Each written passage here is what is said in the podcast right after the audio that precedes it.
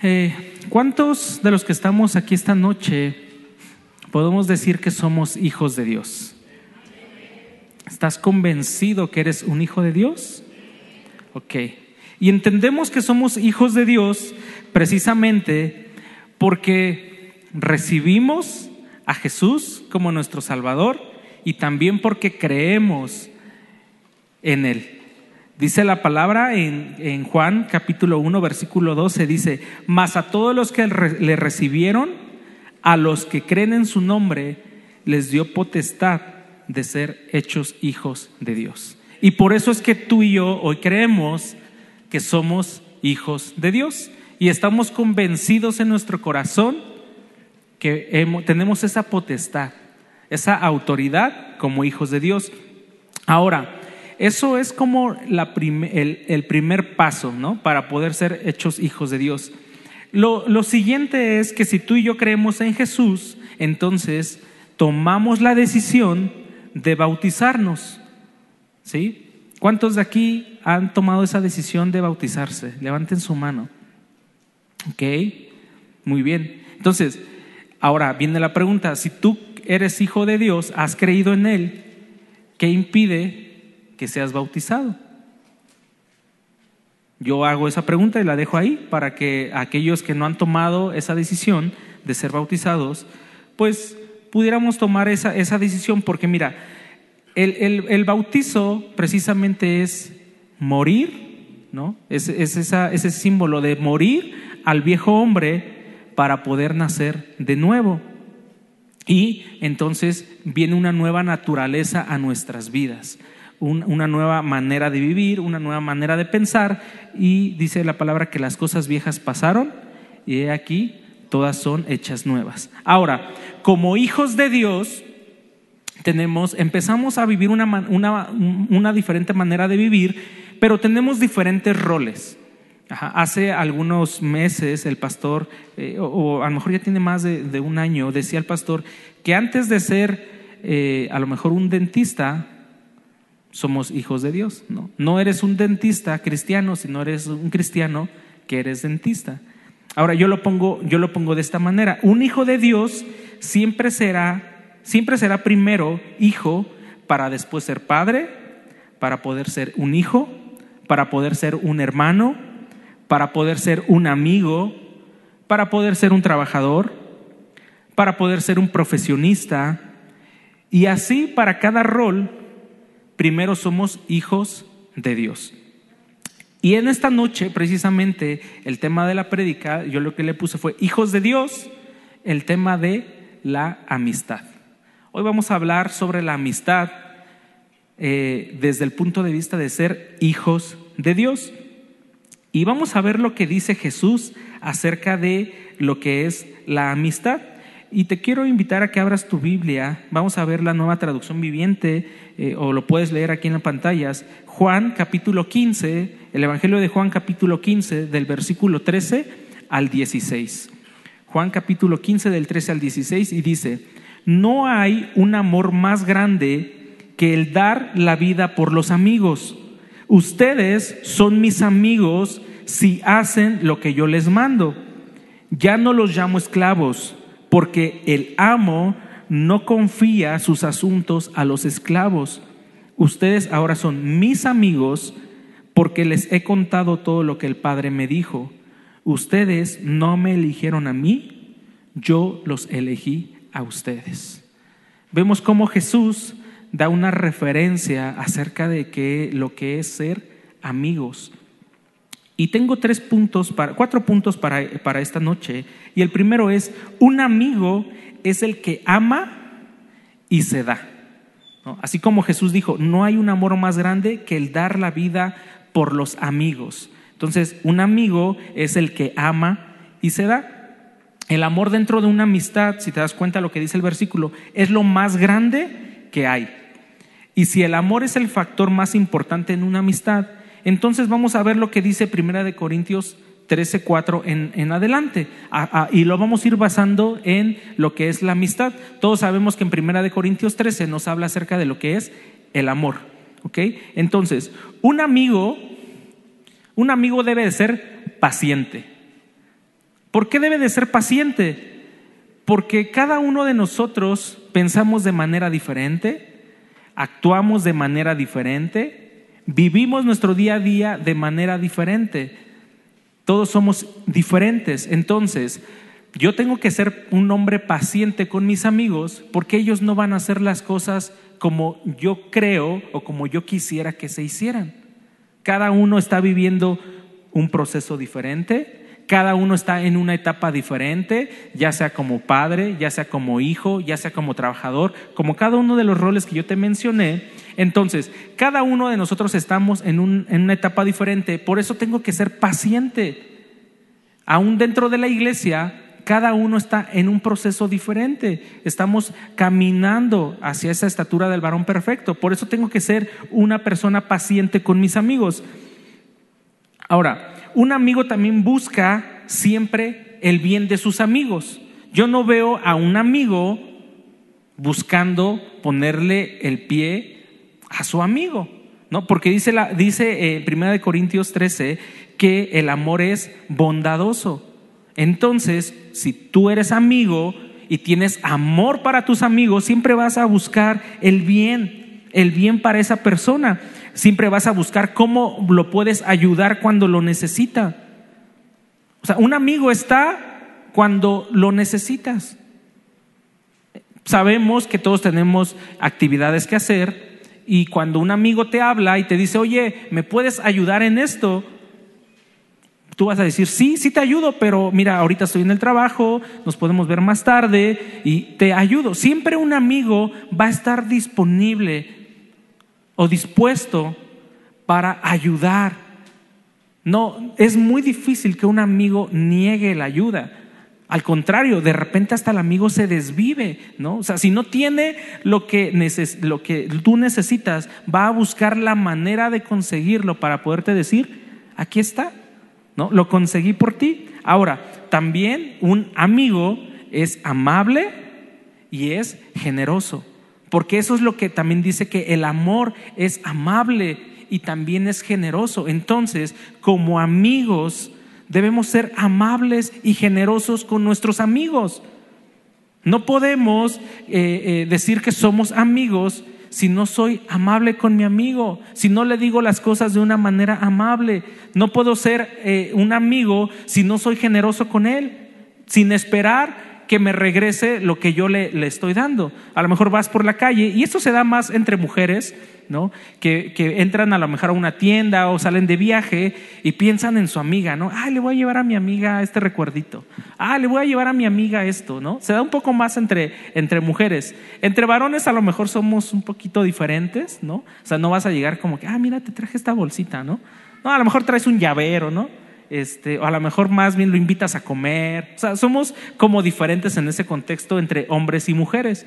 Pero siempre un amigo busca esa parte de darse, de ser eh, amable, de decir, oye, mira, estuve pensando en ti, ¿no? O sea, porque eres mi amigo, porque me caes muy bien, porque me gusta platicar contigo. Entonces, un amigo tiene que ser generoso.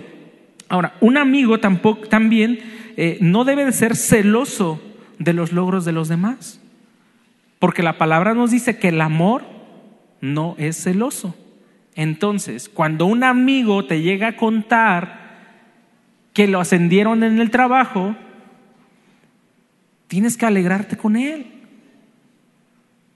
No te puedes poner como que, ay, a él ya lo ascendieron y a lo mejor ya va a ganar más que yo y, él está mejor. No, o sea, tú te tienes que alegrar con él. Si hay celos, entonces tenemos que revisar esa parte de nuestras vidas. Tenemos que alegrarnos, tenemos que compartir con él. Oye, pues, ¿sabes qué? Pues vámonos a festejar, ¿no? Te invito a comer, mira, o vámonos con tu familia, el domingo hacemos algo. O sea, no nos podemos quedar, no podemos ser celosos en ese aspecto de los logros de los amigos porque un amigo es el que ama y se alegra con, eh, los demás. También un amigo eh, no es fanfarrón o presumido, sino que comparte sus logros.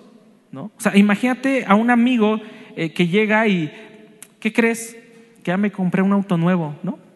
No, sino que llegas con el amigo, oye, ¿qué crees? Me acabo de comprar un carro. Y la respuesta del otro amigo es, oye, qué padre, pues vamos a dar una vuelta, ¿no? O a ver cuándo vamos a, Cuernavaca, o a ver cuándo nos vamos a un balneario. o sea, siempre eh, es compartir los logros, pero también es alegrarte con la otra parte. También una de las características del amor es que el amor no es orgulloso. Entonces, como amigos, no debemos ser orgullosos, tenemos que perdonar y tampoco tenemos que guardar registro de las ofensas, porque somos bien buenos para recordar las ofensas. ¿A cuántos les recuerda esto? Es que tú el año pasado a las 3 de la tarde, era sábado, me hiciste esto y esto y esto. ¿A cuántos les ha pasado? A mí me ha pasado que llevan un registro de las ofensas y yo así como que no, pues yo ya ni me acuerdo, ¿no? Pero hay personas que guardan ese registro y lo tienen bien claro. Pero sabes qué? Un amigo no guarda ese registro. Cuando, cuando pasa alguna situación, perdona y olvida.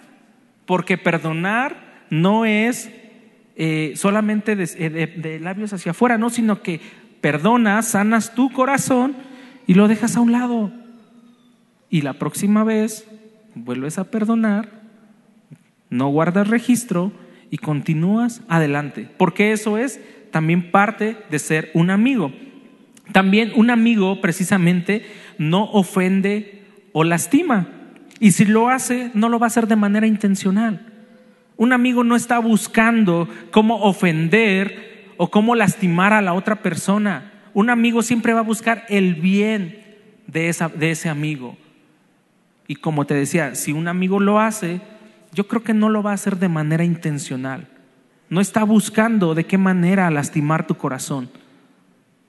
Entonces, una, un amigo no debe de ofender, porque así es el amor. Así es el, ese es el concepto del amor de acuerdo a la palabra de Dios un amor que no ofende. Ahora, también un amigo no exige las cosas, que, las que las cosas se hagan a su manera.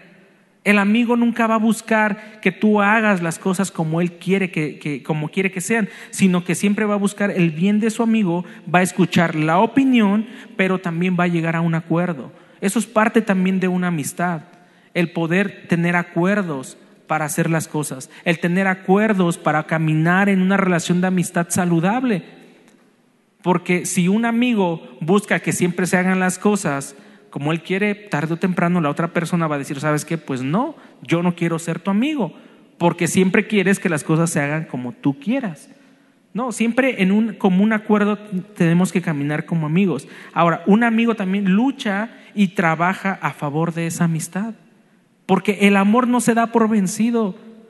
El amor dice la palabra que es sufrido. Entonces, un amigo tiene que trabajar y luchar por esa amistad. No es como que algo que se da espontáneamente y ya somos amigos. No, una amistad también es un proceso.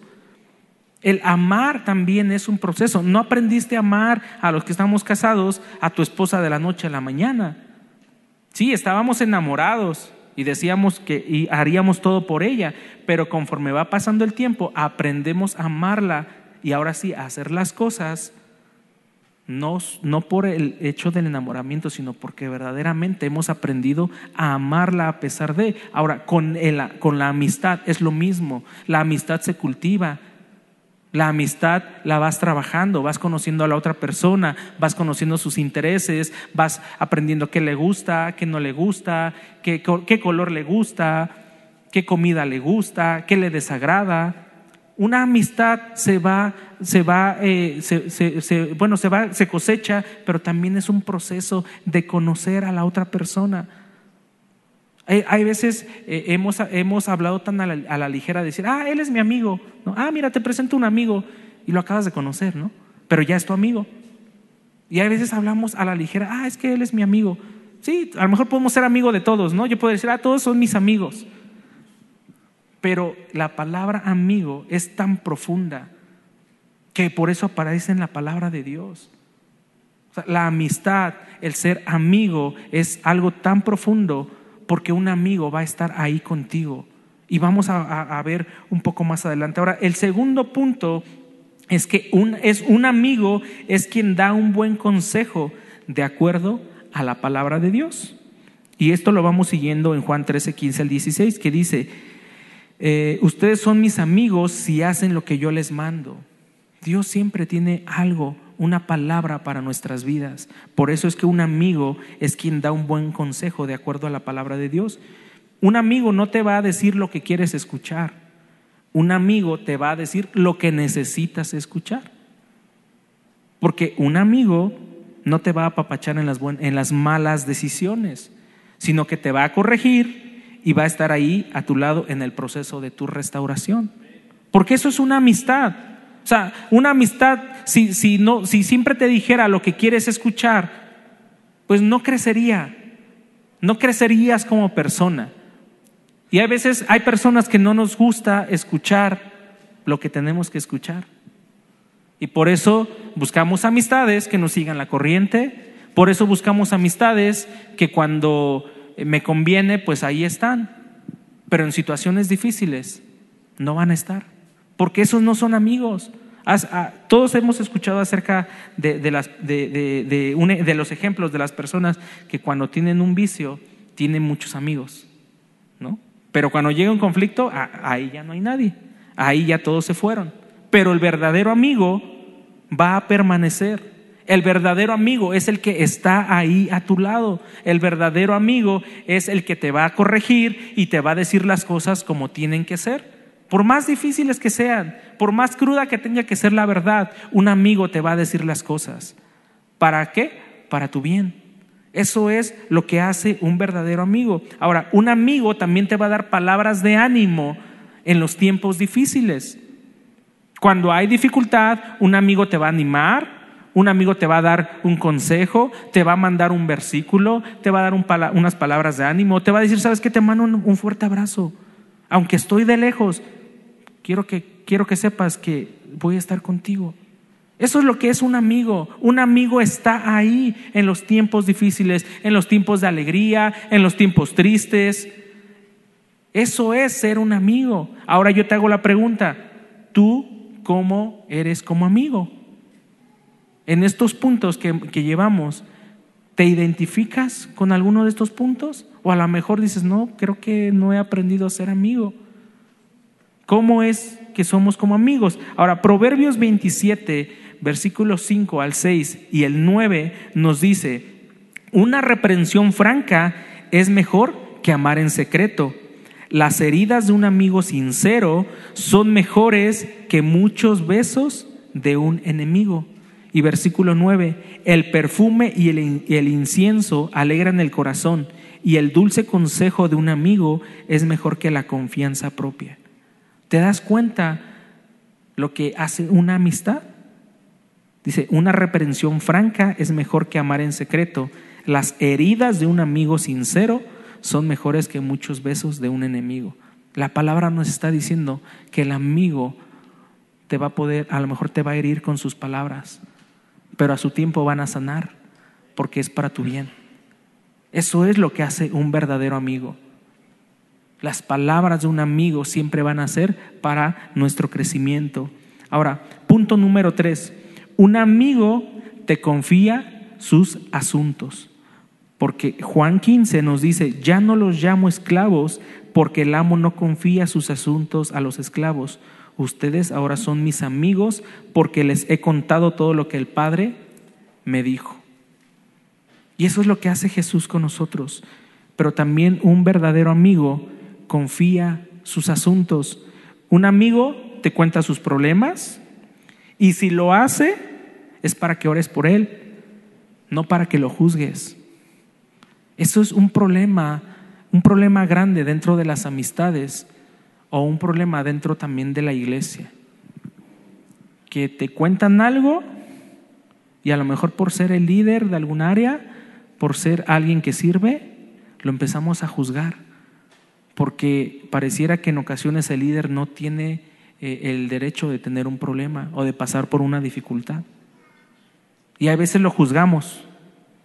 Juzgamos. O sea, cuando alguien te cuenta un problema, cuando un amigo te cuenta un problema, es para que lo ayudes, Si te lo está contando es porque confía en ti y quiere que tú le des un consejo o que ores por él en ese momento.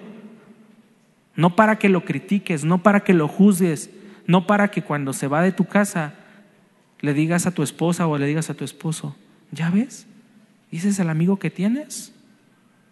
No, o sea, un amigo te va a contar sus problemas precisamente para que lo ayudes. Un amigo te platica sus planes y si lo hace es para que le des un buen consejo, una buena idea de cómo llevar a cabo ese plan y no para que le robes la idea. Un amigo va a buscar consejo. Oye, ¿cómo hago esto? Oye, mira, estoy pasando por esta situación. Quiero, eh, estoy pensando hacer este negocio, estoy pensando hablar con mi jefe para esto, estoy pensando hablar con mi esposa para esto, para que le des un consejo. Cuando un amigo te cuente sus planes, ayúdale a resolverlos. Ayúdale a, que tenga más claridad en cómo resolver esa situación. Un amigo también te platica sus luchas. Y si lo hace, ayúdalo, sé un apoyo para, para vencer esas tentaciones y no te vuelvas una piedra de tropiezo. Si un amigo viene y te cuenta sus luchas, ayúdale, ayúdale a vencer, ayúdalo a orar, ayúdalo a, a orar por él. Sé tú quien esté ahí con él cuando esté pasando por esas tentaciones. Todos tenemos tentaciones de diferentes tipos, pero para eso están los amigos, porque son una ayuda una ayuda para pasar esas pruebas, son una ayuda para pasar esas dificultades, son una ayuda para los momentos de tentación. Oye, estoy pasando por una tentación, le estás hablando por teléfono, ¿me puedes ayudar? Porque mira, estoy en medio de la situación y no sé qué hacer. Un amigo te va a decir, haz esto, vamos a orar, estoy contigo, vete de ahí, porque un amigo se vuelve un compañero de batalla. Ahora, un amigo también, ¿sabes qué hace? Te confía su casa. Un amigo te confía su familia. Un amigo también te confía su tiempo. Y cuando un amigo te confía su casa, tenemos que ser respetuosos de las reglas de su casa. Porque te está abriendo las puertas de su intimidad. Y él tiene reglas. Hace, hace en dimensiones, Quique Pavón hablaba acerca de esto. Él decía, yo abro las puertas de mi casa, pero en mi casa las reglas las pongo yo. Y como amigos tenemos que respetar las reglas de, de, los demás. No puedes llegar a criticar por qué lo hacen de esto, por qué lo hacen de esta manera, por qué caminan así, por qué se alimentan así, por qué se visten así. No, tenemos que respetar las reglas de la casa. Si ellos dicen, ¿sabes qué? Eh, aquí nos dormimos a las 10, son las 11 y sigues con el cafecito ahí. Tenemos que aprender a respetar las reglas de, nuestra, la, de la casa de los amigos. También tenemos que aprender a respetar la forma en la que educan a sus hijos. Porque mira, muchas veces somos hasta irrespetuosos de la forma en la que los demás educan a sus hijos. Ellos eligieron esa forma, está bien. ¿Puedes dar un consejo? Sí, sí lo podemos hacer. Podemos dar, eh, decirle, ah, mira, yo creo que podrías hacerlo así. Sí, está bien. Pero respetemos y no juzguemos la forma en la que, en la que ellos educan a sus hijos. Mejor ayudémosles. Ahora, también un amigo cuida las cosas de su amigo como si fueran suyas. Porque si amas a tu amigo, vas a cuidar sus cosas como si fueran tuyas. Si te presta su auto, cuida el carro. Si te abre las puertas de su casa, cuida las cosas que están dentro de su casa. ¿Por qué? Porque eso es lo que hace un amigo, velar los intereses de su amigo. Ahora, también, un amigo te confía a su familia, como te decía. Y como amigo, tenemos que cuidar también a su familia. Porque eso nos toca. Hace, hace algunos meses estaba, estaba precisamente pensando eh, en este tema de la amistad y se me vino una, una idea muy fuerte y yo decía, ¿qué pasaría si en este momento eh, estaba con mi esposa? Digo, ¿qué pasaría si tú y yo falleciéramos, falleciéramos en este momento? ¿A quién le dejaríamos a nuestras hijas? Porque tengo una hija de, tres años y tengo una de año y medio. Yo decía, ¿a quién se las dejaríamos? Y, y yo me preguntaba, ¿se las dejaría a mi familia? Híjole, la verdad es que no sé. No sé si se las dejaría a mi familia. Y así me hice muchas preguntas de a quién se las dejaría. Y pensé en unos amigos. ¿Por qué? Porque son amigos que aman a Dios.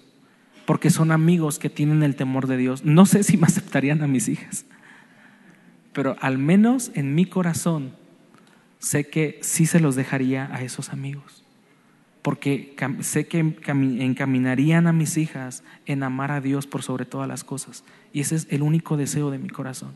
Más allá de que estén con mi, con, mi familia, que les cuiden y demás, mi único interés es que mis hijas amen a Dios por sobre todas las cosas. Porque eso es lo que hizo Ana cuando fue a dejar a su hijo al templo, porque sabía que en el templo iba a estar bien, sabía que en el templo le iban a enseñar la verdad acerca de Dios. ¿Por qué no se lo fue a dejar a un familiar? ¿Por qué no se lo quedó a ella misma? Porque sabía que su hijo iba a estar mejor en ese lugar. Y como amigo, tus amigos también te confían a su familia porque están conviviendo contigo, porque están viendo cómo, cómo...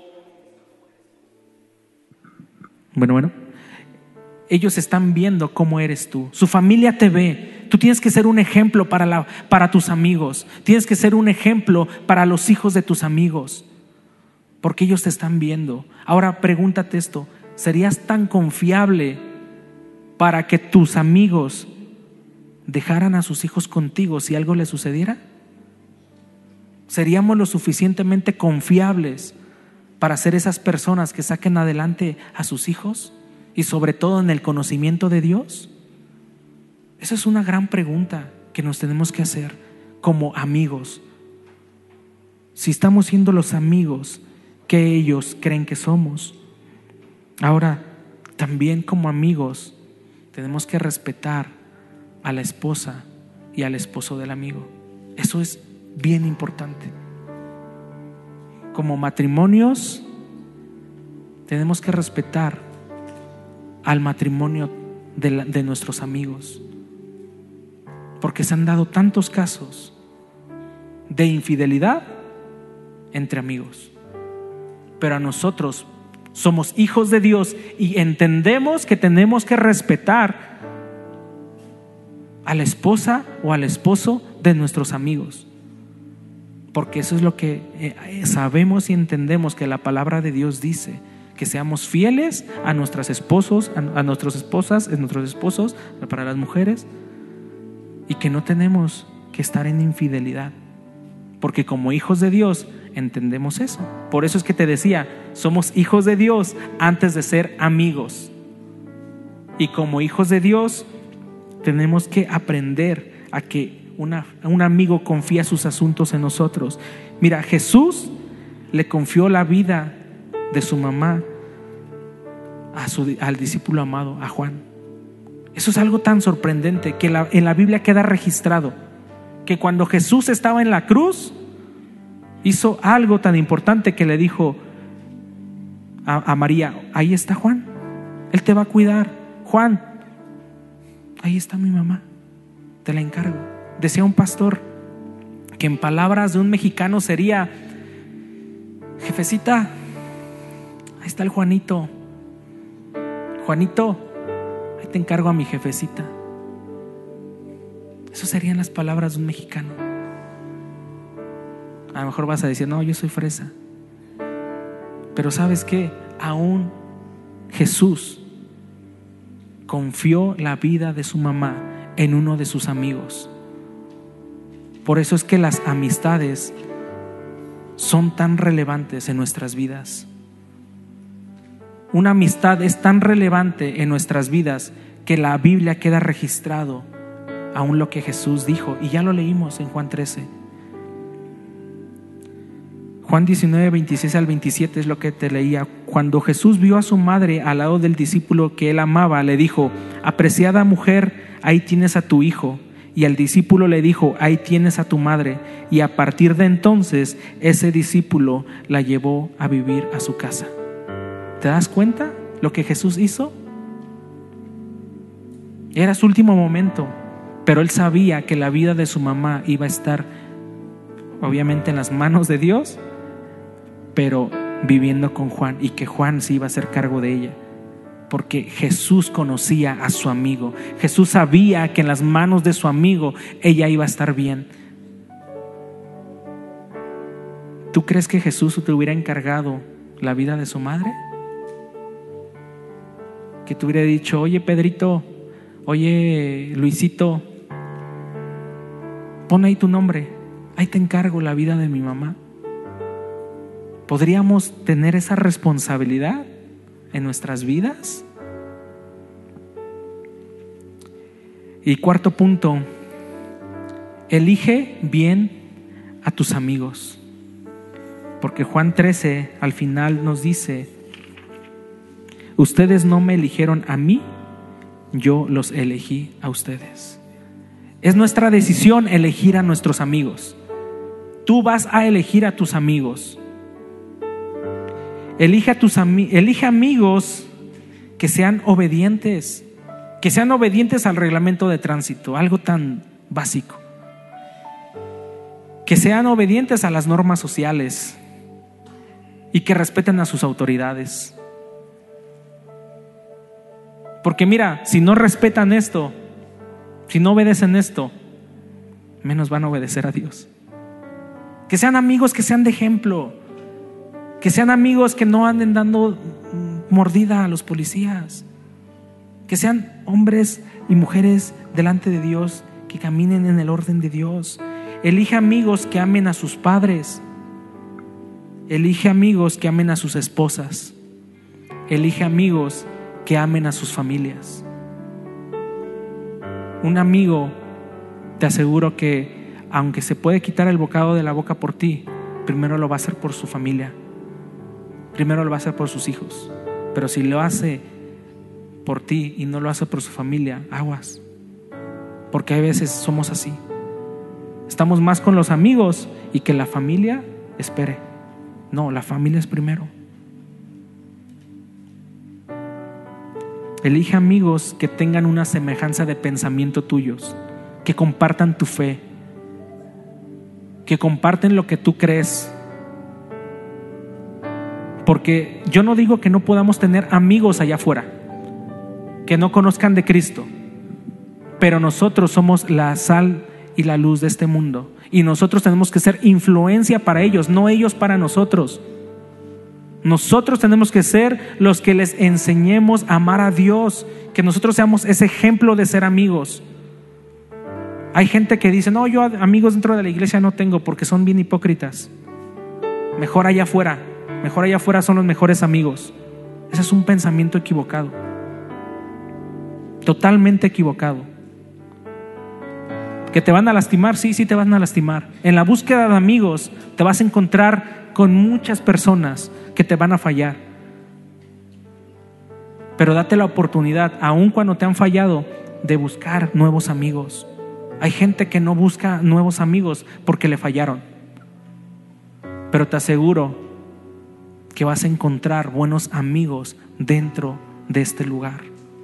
Dentro de la iglesia de Dios vamos a encontrar amigos que son compañeros de batalla, que son amigos que te aman, que están contigo, que te ayudan, que tú les ayudas y que es mutuo. Porque esa es la amistad. Busca amigos que bendigan tu vida.